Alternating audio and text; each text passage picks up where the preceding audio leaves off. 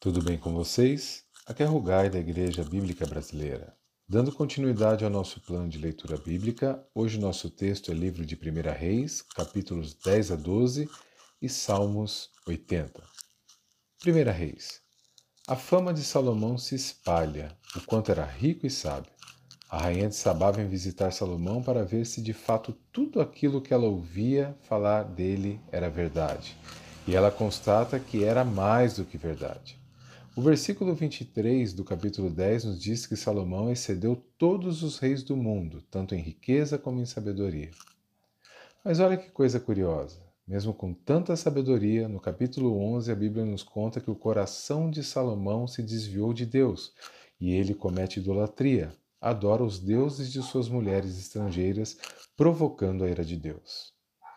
Com isto, seu reino começa a entrar em desarmonia, e após a sua morte ocorre uma divisão entre as tribos de Israel, pois o sucessor de Salomão, que era seu filho Roboão, desprezou o conselho dos anciãos e já começou seu reinado tomando más decisões.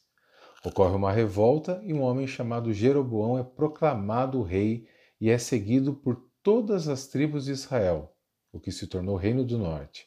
Apenas a tribo de Judá que se tornou reino do sul, permaneceu com Roboão, filho de Salomão, conforme nos diz 1 Reis, capítulo 12, versículo 20.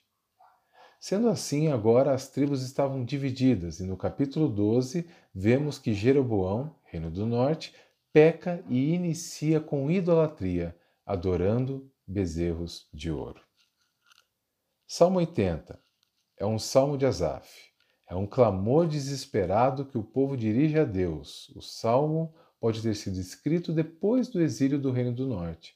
Israel é descrita como uma grande vinha plantada por Deus que pede restauração, salvação, que suplica para que Deus os ouça. Sobre os textos que lemos, eu destaco é que a sabedoria de Salomão, mesmo sendo tão grande, mesmo sendo tão notável, não foi suficiente para evitar que ele caísse em idolatria. A Bíblia é muito clara quando nos diz que aquele que está em pé vigie para que não caia. O mesmo é verdadeiro no Salmo 80. O povo pede a restauração de Deus justamente porque se afastaram do Senhor e por isso foram derrotados pelos seus inimigos. A conclusão é que é sempre melhor vigiar, é sempre melhor obedecer, que Deus possa escrever essa palavra em nossos corações. Amém? Vamos orar?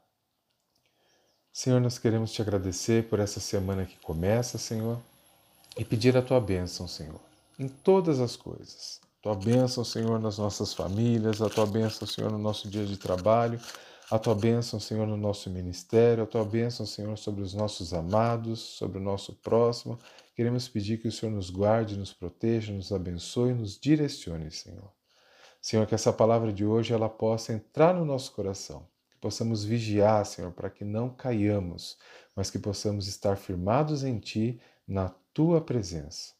Que o Senhor cuide de cada um de nós e nos ajude pela Tua graça a andar, Pai, em novidade de vida todo o tempo. Assim nós te pedimos, te agradecemos, em nome de Jesus. Amém. Uma semana abençoada para todos vocês. Forte abraço.